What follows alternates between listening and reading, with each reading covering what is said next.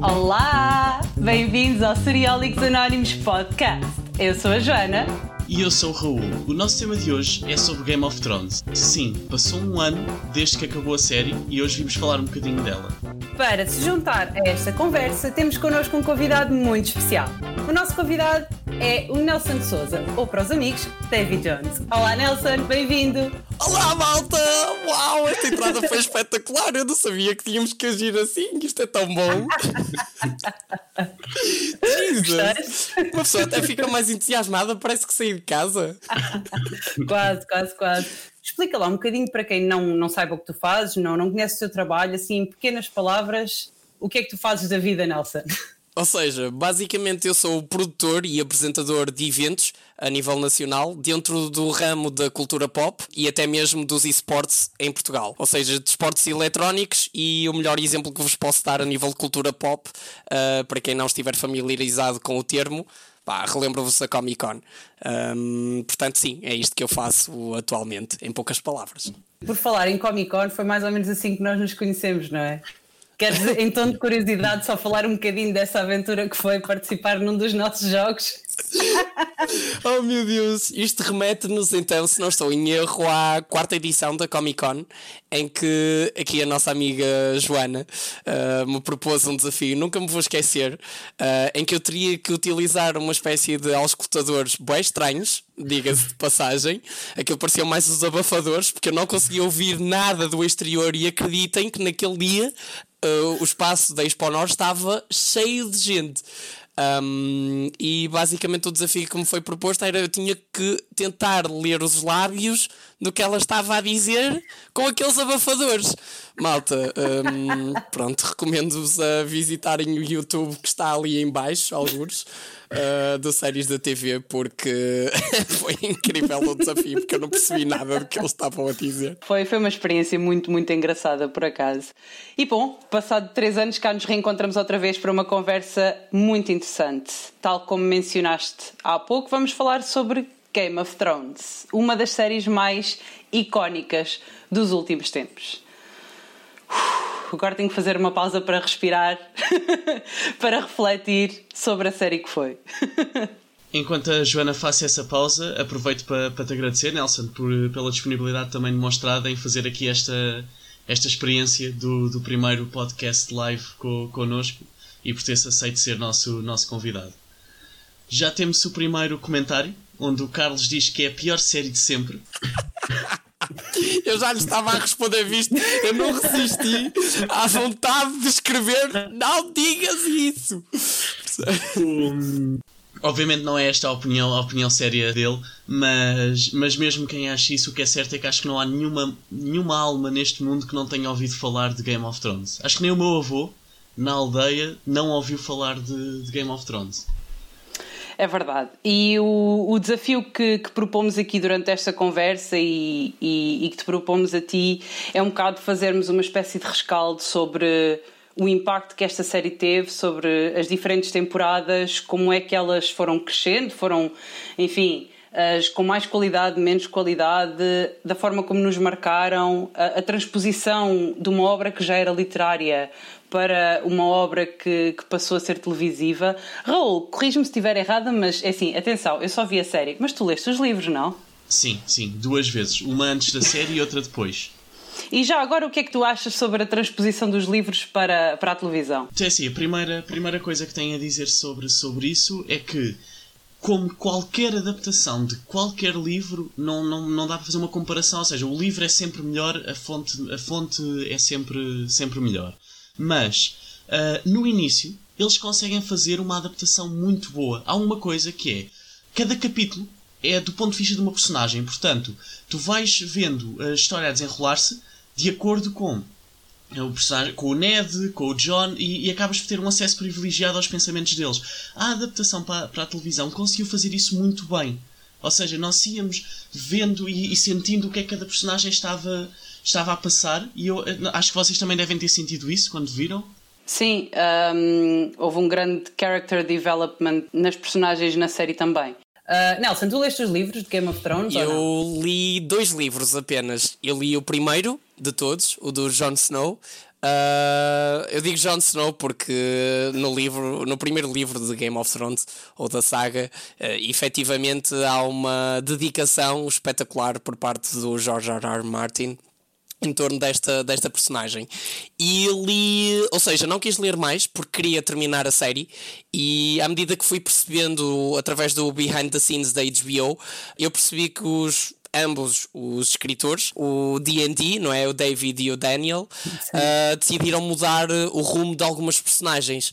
Um, pronto, então eu decidi parar de ler, mas consegui ler um livro que era dedicado à família dos Targaryen, ou seja, não influenciava a história e, um, e achei magnífico perceber exatamente como é que a família, as relações incestuosas e o domínio, a luta pelo poder e a criação dos Seven Kingdoms. Portanto, aconselho toda a gente a ler pelo menos esse livro porque acho que tem uma narrativa espetacular e lê-se aquilo num dia. Tem 450 páginas, talvez, um, e é um livro fantástico. Olha, eu, eu aconselho toda a gente a ler, a ler os livros mesmo a, a série, porque mesmo quem já viu a série, além de esquecendo que o final é há de ser completamente diferente, porque ele a certa altura fica só em material, mas mesmo quando os eventos coincidem, é uma experiência completamente diferente. Eu acredito em vocês. Eu qualquer dia de pegar, neste momento estou a ler outra saga, qualquer dia de pegar nos livros de Game of Thrones quando me esquecer de certas e determinadas circunstâncias que aconteceram numa certa e determinada temporada.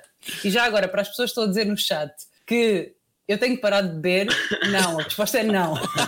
tá? Deixem-me beber o meu vinho à vontade. Isto vai ser tão Mas cortado vou. do podcast oficial. A vossa. Bom, mas entrando um bocadinho mais uh, na série, a nossa ideia de hoje é um bocadinho dissecar uh, Game of Thrones e, e, aquilo que nos fez. Uh, de facto, isto é interessante porque eu e o Raul tivemos há uns tempos atrás um, um convidado por acaso nós ficámos muito, muito fãs desse episódio que foi, foi o André Henriques.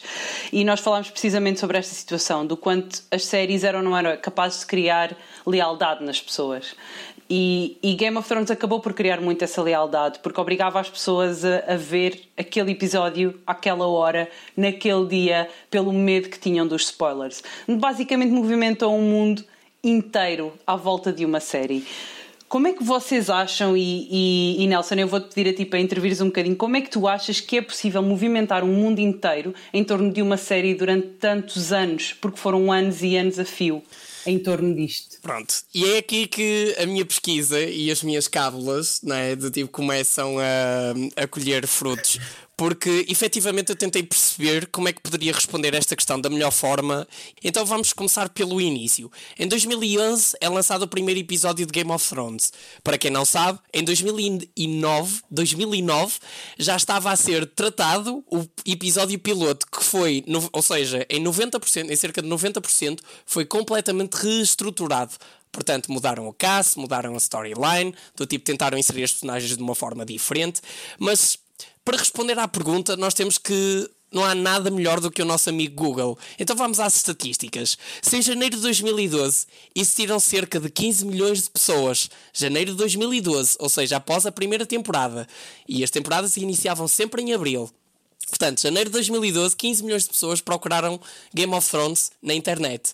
Ok? E agora vou-vos dizer o seguinte: como é que em 2017 ou seja, muito antes de chegarmos à última temporada, como é que nós atingimos um número de 100 milhões de pessoas? Acho que esta é a pergunta que a Joana me está a tentar fazer e a resposta que eu encontro.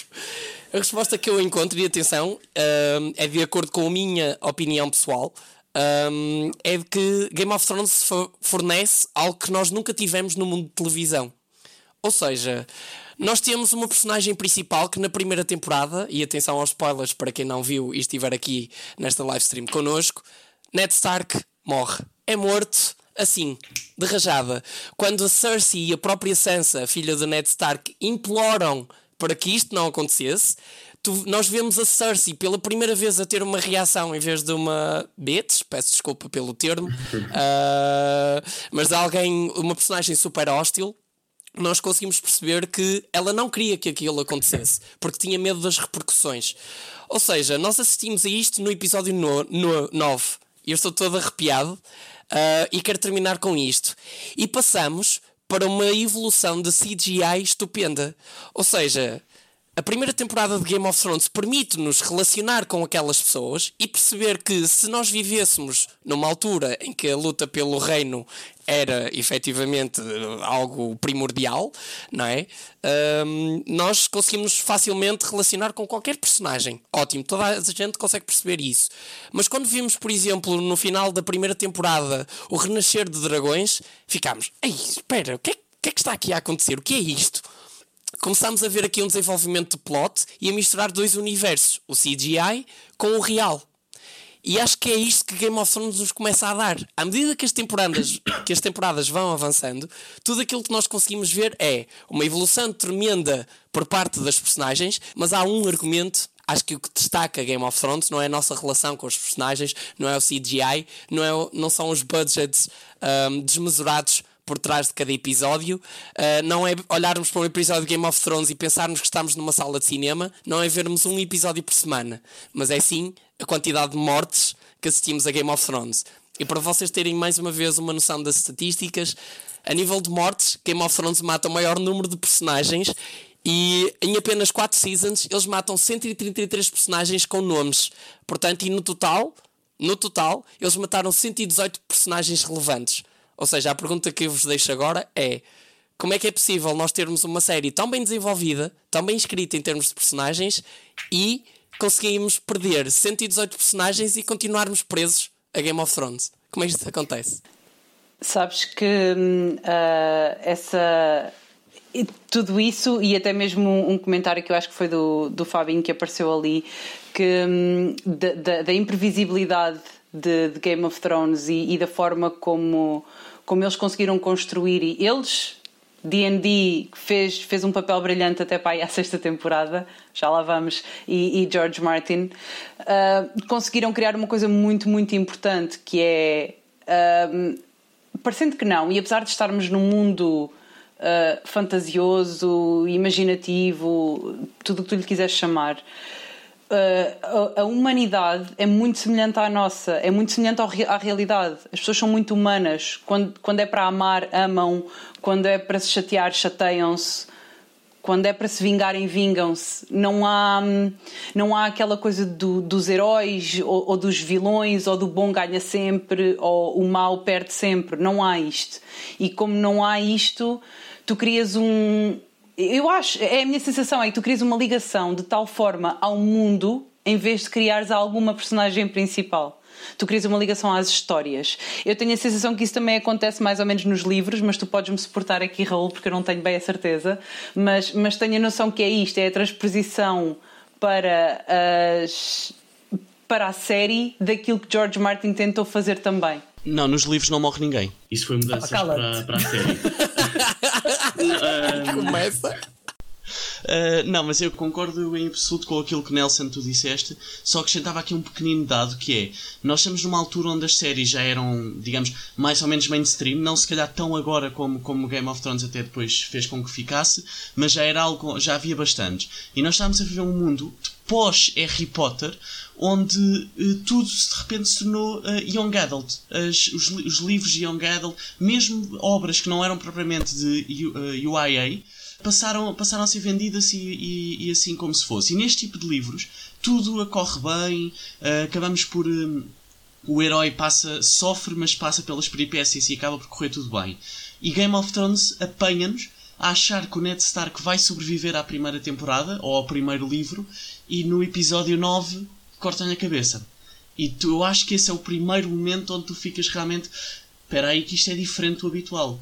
Mas não, não pelo negativo, mas sim, porque apresenta uma história coerente e, como o Fabinho dizia, ela é um bocadinho uh, imprevisível. Uh, mas sim, Joana, Sabes também é aquilo... que eu acho que esse não é o primeiro momento. Eu até te sou sincera, eu lembro-me perfeitamente do dia em que eu me sentei a ver o primeiro episódio de Game of Thrones. Eu estava com, com o meu irmão na altura. Uh, sentámos-nos os dois, pensávamos, estávamos em casa, os dois, fim de semana de férias, e pensávamos, ok, vamos experimentar esta série, vamos lá ver o que é isto. E sentámos-nos os dois a ver, e a, a, primeira, a primeira imagem que te aparece são duas pessoas aleatórias, que eu nem sequer me lembro do nome delas, e vocês também não, a correr no meio de uma floresta. E elas têm uma conversa, e há uma, uma filmagem imagem muito macro e muito aproximada dessa conversa. Sim. Conclusão, tu ficas a achar que aquelas vão ser as personagens principais no caso tu não teres lido os livros ou não conheceres nada antes. o que é que acontece? Passado 5 minutos, as duas personagens morrem. Esse momento é aquele momento em que tu, quando começas a ver uma série nova, começas a pensar: ok, esta é a personagem principal, esta é a história das personagens principais, e de repente não. Portanto, eu acho que ainda antes do Ned Stark, logo o primeiro episódio traz-te logo essa imagem. Eu, okay, respondendo sim. ao que tu acabaste de dizer, Joana, a todos os meus amigos que não viam Game of Thrones e com os quais debati sobre horas a fio com incontáveis argumentos para que vissem e começassem a ver Game of Thrones e consegui convencê-los a partir da quarta temporada, um, após o Red Wedding, não é? Obviamente.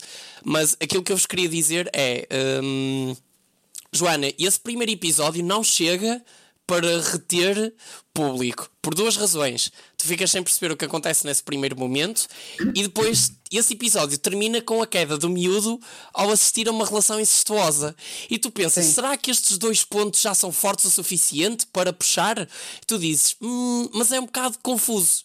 Tu demoras cerca de 5 a 6 episódios até que a trama da primeira temporada se começa a desenrolar. Que é quando tu assistes ao Mindinho a lutar contra o Lord Varys, tu assistes à traição do Mindinho ao Ned Stark, vês a Cersei do tipo num jogo de poder incrível, não é? Levar a alta chapada de Robert Baratheon, vês o, sei lá, o filho dela no jeitinho, não é? Mas a pensar já, nunca vai ter grande relevo, não é? É só um, um príncipe irritante. Um, e depois, na temporada, zás! O corte da cabeça de supostamente o protagonista. Percebes? Eu acho que isso sim é que marca. Então, a todas as pessoas que ainda não viram Game of Thrones, eu irei dizer isto até ao final dos tempos. Vejam a primeira temporada. Se 10 episódios não vos convencerem, ok. Eu aí tiro o meu chapéu e digo respeito, não é a vossa cena. Mas a todas as pessoas que virem os 10 episódios, eu tenho 99% de certeza que vão ficar retidos e vão querer ver o resto da história. Sabes que eu sou um exemplo um bocadinho diferente. Eu vi a primeira temporada toda de Game of Thrones quando devia ver, a quando da saída dos episódios. Okay. Fiz o mesmo com a segunda temporada e depois tive cerca de quatro temporadas em que não vi Game of Thrones. Eu voltei a pegar na série toda de seguida para aí quando Game of Thrones estava na sexta temporada. Portanto, eu consegui ver a primeira temporada, a segunda, fartar-me e quatro anos depois pegar na série outra vez. Mas se calhar, se calhar, porque tu não tinhas essas temporadas logo todas disponíveis. Não, cansei-me mesmo, confesso, confesso. E já agora isto salta-me para outra pergunta que é para já nós sabemos que Game of Thrones passou por muitos altos e baixos, não é? E como qualquer série teve temporadas melhores e temporadas piores. A temporada que a mim mais me cansou, no sentido de ser difícil de digerir, porque eu acho que Game of Thrones também é uma série que tem que ser vista com a predisposição para isso. Eu se calhar não estava predisposta para, foi a terceira temporada. Eu tive muita dificuldade em ver a terceira temporada. Okay. Obviamente que depois do Red Wedding tudo mudou e eu só quis ver as outras todas. Certo. Mas, mas até lá eu tive muita dificuldade em ver a terceira temporada. Okay. Portanto, eu acho que a minha pergunta e o meu desafio para vocês é Quais é que vocês acham que foram as temporadas mais bem trabalhadas e, por consequência, as menos bem trabalhadas desta série? Damn, é uma escolha difícil. A pior temporada para mim, acho que é a escolha mais, uh, mais fácil, é a última. Um, existe inclusive uma petição a nível uh, online em que as pessoas querem uma reestruturação do final de Game of Thrones. E vou-vos relembrar do seguinte: ao DD, eu não vou estar sempre a dizer Daniel e David, não faz sentido. Ao DD, ok.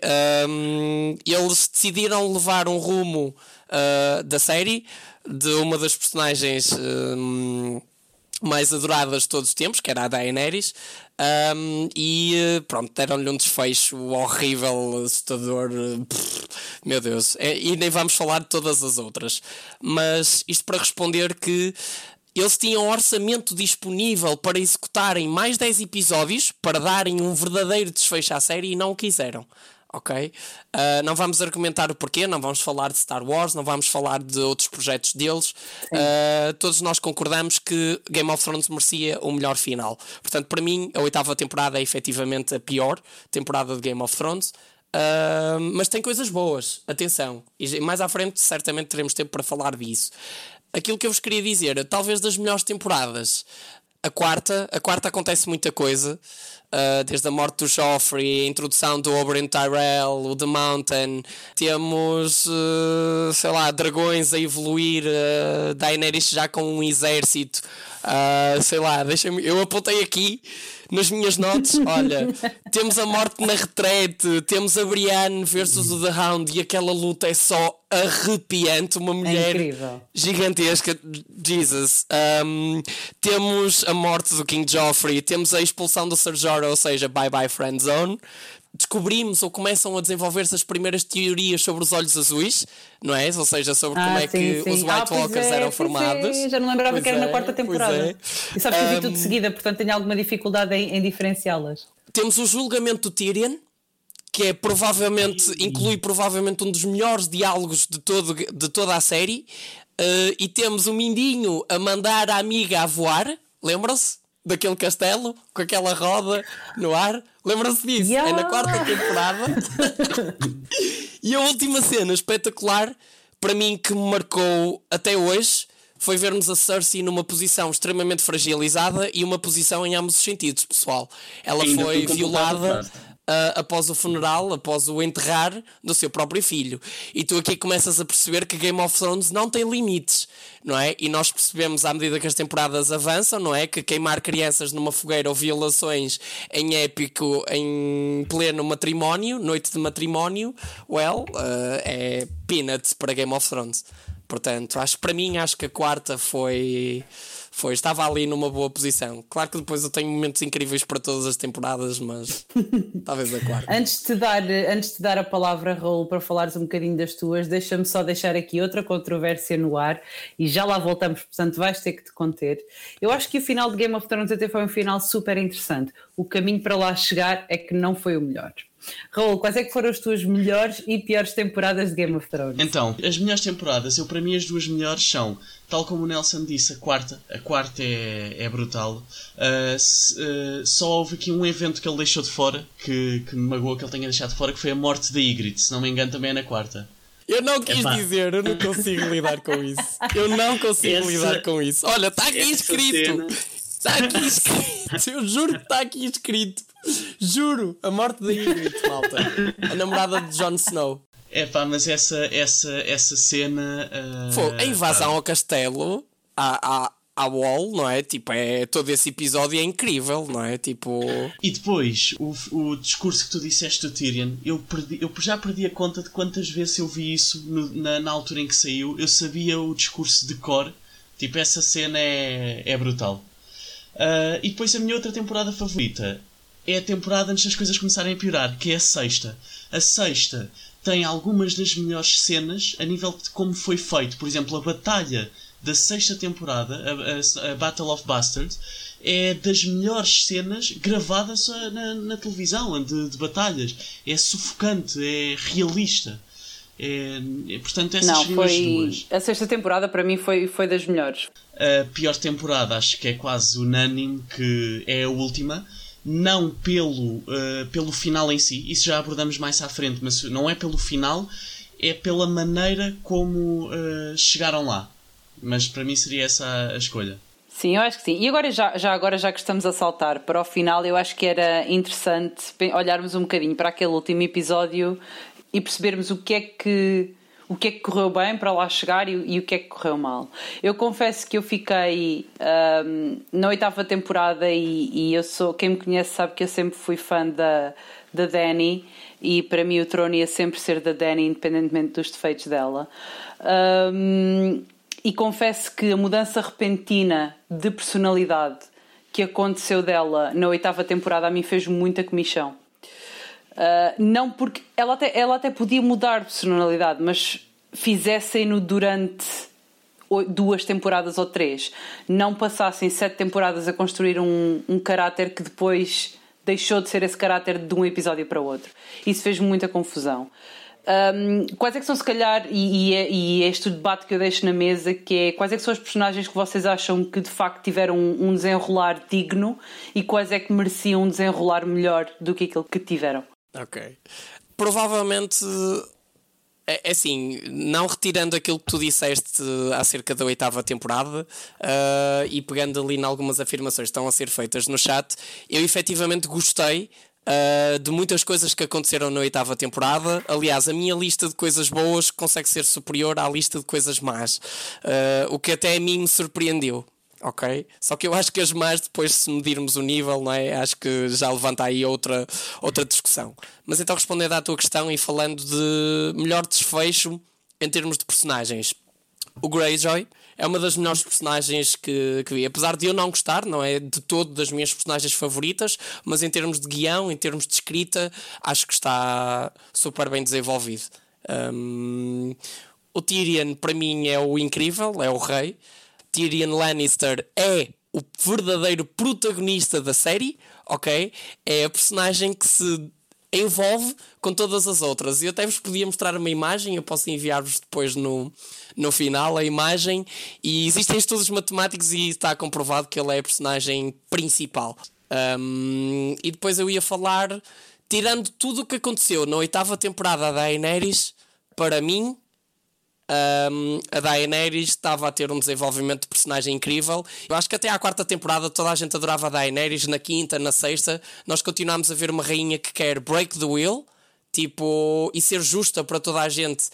E é uma personagem que é destruída completamente na oitava temporada. Aquilo que eles lhe fizeram é inadmissível? Não lamento, estragaram a minha personagem favorita de toda a série, portanto. Mas eu acho é que foi porque apressaram muitas coisas. Por exemplo, o Diogo estava a dizer, e concordo, que ela, ela já tinha lá vários sinais, várias atitudes que aquilo ia acontecer daquela maneira. Aquilo que eu acho que se pode acusar é que eles estavam a andar a 80 numa autoestrada e de repente na última temporada passaram para excesso de velocidade.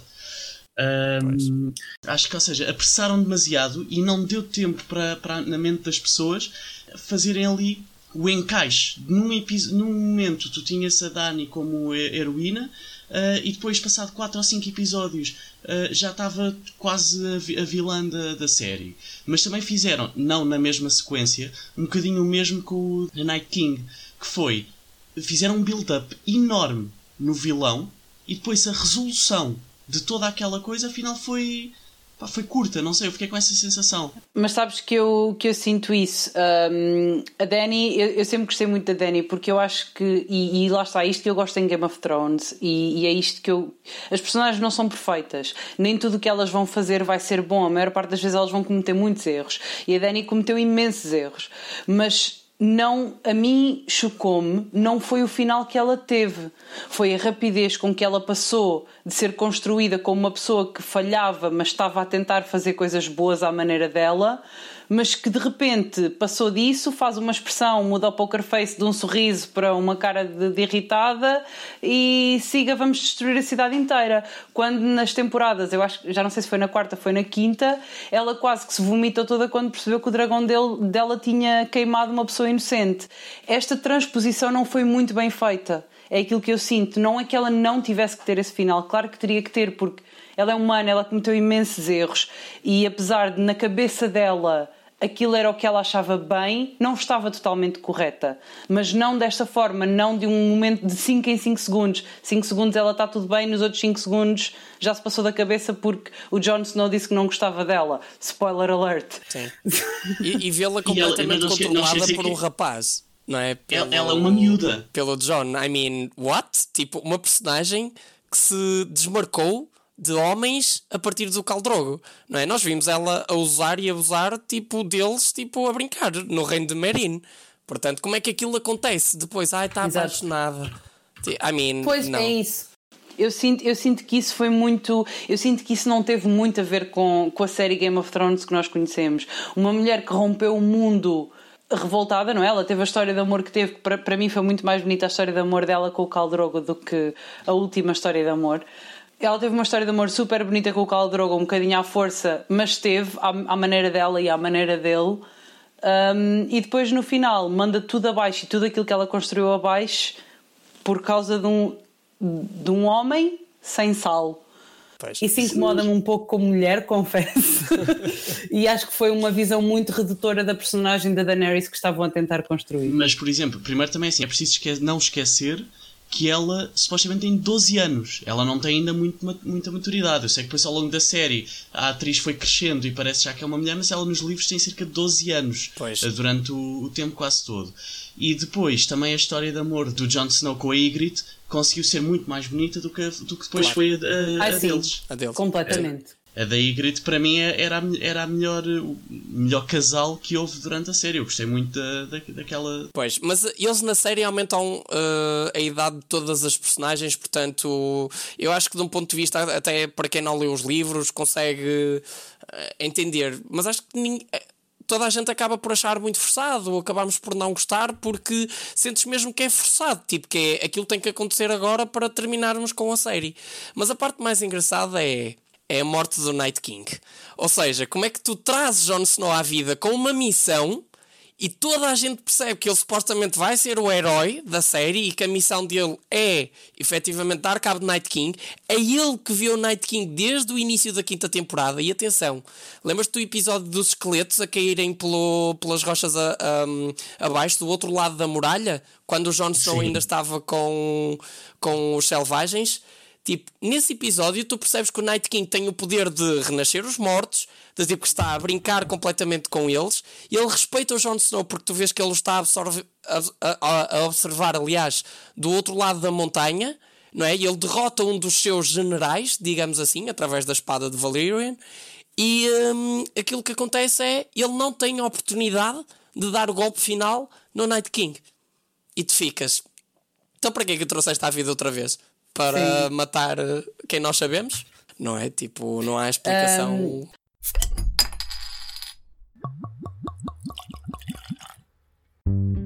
Parece impossível. Há uma semana que não vejo um episódio. Ah, é? E há quanto tempo não bebes? Isso? Estou a beber agora. Achas que eu perdi uma oportunidade de beber cidra vadia? É feita sem aditivos e 100% maçã portuguesa. Sabes que mais? Vou beber a minha cidra e ver um episódio.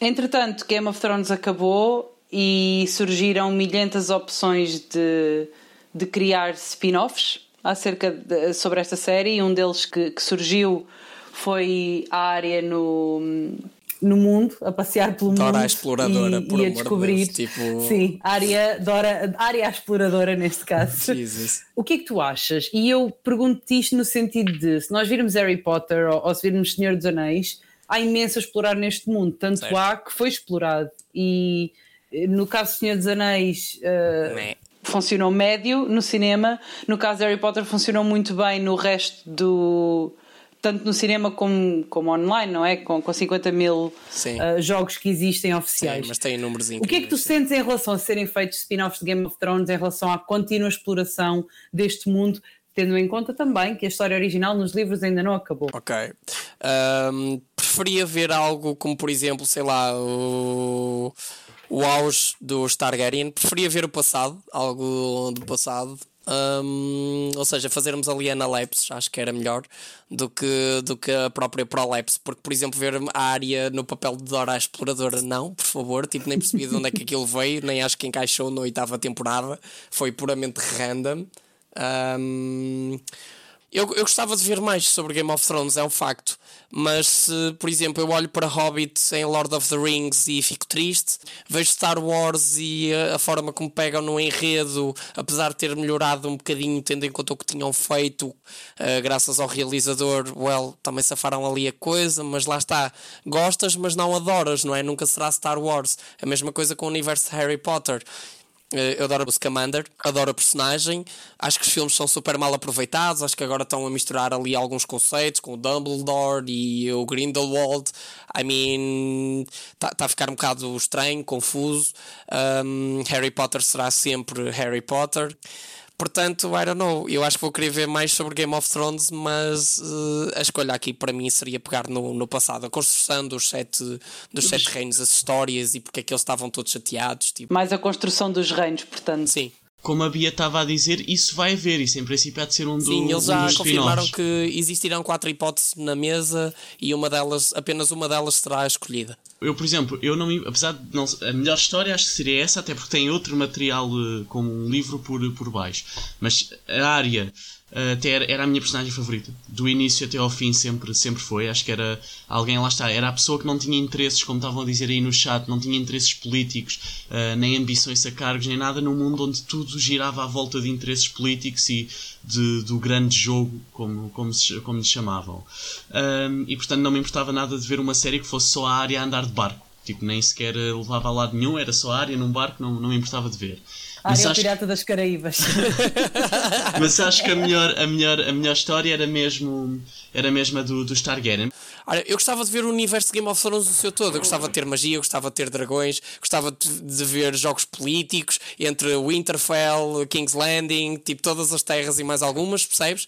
Acho que isso seria interessante. Mas. Hum, eu acho que o D&D eh, arruinaram essa hipótese e, e para isto basta pensarmos no seguinte, o próprio escritor, George R. R. Martin, não está contente com o desfecho que deram a Game of Thrones e tanto o David como o Daniel, eles tiveram dois anos, dois anos para executar a oitava temporada. E eles tiveram a hipótese, a faca e o queijo na mão de prolongar aquilo por mais 10 episódios. A HBO estava lá a nível orçamental. I mean, tinham lá tudo, percebes? E, um, e arruinaram. E eles vão ser sempre crucificados na história da televisão porque arruinaram a segunda série mais galardoada de todos os tempos a nível de Emmys. Uh, Game of Thrones na, em 2015 arrecadou 12 Emmys e teve 24 nomeações. Portanto, eles estavam a bater recordes estúpidos. Como é que tu não imagina? Preferes interessar-te por uma no, um novo projeto em vez de te dedicares de corpo e alma e dares um bom desfecho àquilo que tu criaste, à tua obra-prima, àquilo pelo qual tu poderias ser conhecido até morreres. Não sei, mas o, o, por exemplo, o Diogo Coelho escreveu ali no chat que o último episódio que foi escrito pelo George Martin foi o de, de temporada 4, episódio 2. Lá está, eles se calhar quando começaram além de não adivinhar o sucesso que iam ter, tinham aquele material base e, portanto, usaram todas as suas capacidades que tinham para fazer um bom trabalho e assim. No final, se calhar eles próprios estavam meio assustados com o sucesso que aquilo já, já estava a ter e não tinham material para onde se basear e aquilo foi uma, uma reação e resposta de pânico. Que é, eu quero acabar isto este ano porque se calhar já não estava a aguentar a pressão e queriam era despachar aquilo para sair. Não sei, estou, estou a tirar para o ar. Não... Lembrem-se também que, Game, que, que os D&D eh, tiveram que responder às expectativas do mundo inteiro. Quando uma série move montanhas da mesma forma que esta moveu, não é fácil lidar com essa expectativa também. E, e claro que no fundo eu tenho, eu tenho um pequeno ódio pela forma como eles terminaram tudo, mas na realidade eu consigo perceber um bocado o pânico deles em encerrarem, em encerrarem a série e tentarem, sei lá, fechar o projeto o mais, o mais depressa possível. Mais por aí do que propriamente. Provavelmente até foi dinheiro e provavelmente eu até estou aqui a pensar, no meu ponto de vista, se eu estivesse no lugar deles. E, e, provavelmente no caso deles foi dinheiro e não propriamente uh, a tentativa de, de, de, não decepcionar pessoas decepcionando. Mas, mas confesso que eu acho que eles devem ter sentido um bocadinho a pressão do mundo inteiro à espera de uma resposta claro. decente. Claro e não foram capazes de, de, corresponder a essa expectativa. A verdade é que, é que não foram. Mas, mas pronto. Sim. Um, o que é que eu ia dizer com isto? Que assim terminamos o nosso episódio. Já? Já terminou? What? Já acabou? Não Mas... queres? Queres dizer mais coisas? Quero, tenho tanta coisa para dizer. Pera, deixa-me só dizer esta, que esta é mesmo fixe. Esta é mesmo. Então vá. É mesmo diz, lá, diz lá mais coisas. Vocês sabem por quantos, quantos milhões? Vá, chat. Agora é para vocês. Então, 24 pessoas connosco, já, já batemos pai 40 e tal, mas pergunta rápida: Quanto é que vocês acham que a série de Game of Thrones valeu ao longo de todos estes anos, em termos de milhões? Qual foi o investimento para executar em Game of Thrones durante oito temporadas? Vá, soltem aí valores. Raul e Joana, vocês também. Ok. Ai, ai. Aposta aí em milhões. 72. 72. 72 milhões? milhões? Ok, é com 72 muito. milhões não. não. fazias a primeira temporada, quase. Ok. Pois é, isso. Só ser aceito por duas temporadas levou 92 milhões. Quanto é que achas de Game of Thrones te leva, meu? 72 milhões por cada temporada, tens que apontar para os bilhões. eu respondo, vai, eu respondo. Uh, olha, temos aqui 500 milhões, temos 150 milhões, 205. Malta, não, eu vou-vos dizer, a resposta correta é 560 milhões. 560 milhões. Sendo que, sendo que da primeira à quinta temporada tivemos 300 milhões de investimento, ou seja, quase metade, ou seja, em 5 temporadas. E a última, só a última, valeu 90 milhões. A última bateu recordes. Outra curiosidade mesmo fixe, eu acho que esta é mesmo é a cereja em cima do bolo. Para vocês terem noção da produção de Game of Thrones e da quantidade de pessoas que trabalharam, nisto, eu vou-vos dizer o seguinte: a Season 5, na Season 5, ou seja, quando eles atingiram os 12 Emmys, eles viajaram por 5 países, 5 países não, fogo, 5 continentes, ok? 5 continentes. Eles tiveram 151 sets diferentes, ou seja, eles construíram 151 cenários diferentes para realizarem essa temporada. Gravaram em 240 dias, tiveram 166 personagens a gravar, ok? Mais de mil mil pessoas a ajudar, ou seja, desde staff, stunts, etc. Ok? E mais de 5 mil extras. E extras englobam tudo, desde a pessoa da caravana à tipo a pessoa que está a fazer as perucas. Portanto, estamos, estás a imaginar o nível de produção, e então eu quero terminar, se calhar, este podcast a dizer isto. Vejam o documentário de duas horas, Game of Thrones The Last Watch. É incrível, dá-vos uma um choque de realidade sobre aquilo que, que aconteceu no behind the scenes. Não vemos tanto do ponto de vista dos atores, mas vemos sim das pessoas que trabalharam, das pessoas que ficaram, por exemplo, 55 dias aliás, 55 noites consecutivas sem verem a luz do dia e que tinham que trabalhar, imaginemos, e dormiam 3, 4 horas e noite seguinte tinham que estar a trabalhar outra vez e tinham que lidar com condições extremas como o frio, como hum, o stress a nível de produção, depois lidavam com uma tempestade e não conseguiam gravar.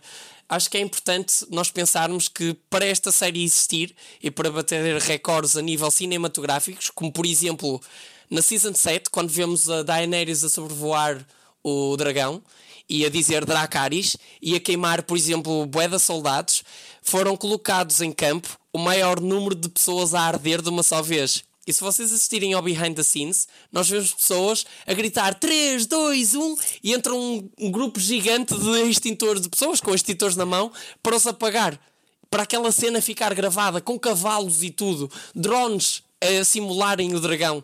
Assistam a todos os behind the scenes, principalmente para quem gostar de perceber como é que as coisas são feitas do ponto de vista cinematográfico. Este documentário é incrível e todos os behind the scenes da HBO, exceto quando o D&D falam. Uh, Deixem-me só ver nas cábulas se eu tenho assim mais alguma coisa importante para dizer. Uh, sei lá, olha, nomes. Uh, sabem quantas pessoas é que foram dadas o nome de Arya e o nome de Calici? Uh, ao bebê em 2011, 2012 e não sei o que, mais 146 bebés. Tipo, mais coisas. eu já não consigo. Eu, eu, estou, eu estou, a adorar, eu estou a adorar o Nelson querer terminar isto com um, uma, uh, um vómito de curiosidades sobre Game of Thrones. Mas por favor, eu... Nelson, continua, que eu assim que estiveres despachado com as tuas curiosidades, eu dou encerramento. Eu... Enquanto isso, vou só ficar aqui à espera. Ok, peço desculpa pelo vómito de informação, mas um, efetivamente eu durante estes nove anos, desde 2011 até 2019, um, eu vivi demasiado esta série. Eu vi desde o primeiro episódio, aliás, já estava o segundo no ar. Eu não estava a gostar de Game of Thrones e nunca pensei ficar tão apaixonado por, por uma série. E um, por assistir, por exemplo, quando eles fazem num, no Late Night Show uma despedida, a verdadeira despedida, demora duas horas. Eles chamam todo o cast de Game of Thrones e entrevistam um a um. Uh, e nós vemos o outro lado das personagens. E depois, quando vemos aquele desfecho, vemos uma Daenerys a beijar uma Cersei, um, ou seja, a chorarem baba, baba e ranho. I mean, é chocante. Pronto, então eu estou. Eu vi o documentário esta semana um, e alguns behind the scenes, e então estou em êxtase. E assim terminamos mais um episódio do Seriólicos Anónimos Podcast. Muito obrigada, Nelson, por te juntares a nós. Obrigado eu pelo convite ao Raul, Joana. Foi um prazer discutir, uh, inevitavelmente, uma das melhores séries de, de todos os tempos com vocês. Foram incríveis. Obrigado por toda a ajuda, por todo o apoio. Eu tenho que repetir isto. Vocês foram incansáveis. Obrigado pelos designs e obrigado por terem estado aqui e terem aceito este desafio e participar na minha live stream neste desafio do A Conversa Com. Queremos agradecer também à Cerveja Vadia que nos fornece a Cidra Vadia. É um produto 100% português. Experimentem que vão adorar. Os Seriólicos Anónimos são um projeto de séries da TV. Não esqueçam de nos seguir no Spotify ou no Apple Podcasts para estarem sempre a par dos novos episódios quinzenais. E já agora também tem aqui as redes do Nelson, que quem também não o conhecia também começa a seguir aqui o trabalho dele. Visitem o nosso website em podcast.seriesdatv.pt e o nosso Instagram em SDTV Oficial. Deixem-nos o vosso feedback. Nós sabemos que vocês todos são fãs desta série, portanto, comentem connosco, digam tudo o que acharam. Queremos saber, queremos saber. E não se esqueçam, o que a realidade não vos traz, trazem-vos as séries. Yeah! Grande slogan! Eu sabia que vocês tinham direito a um slogan, mas o que é isto? Fogo!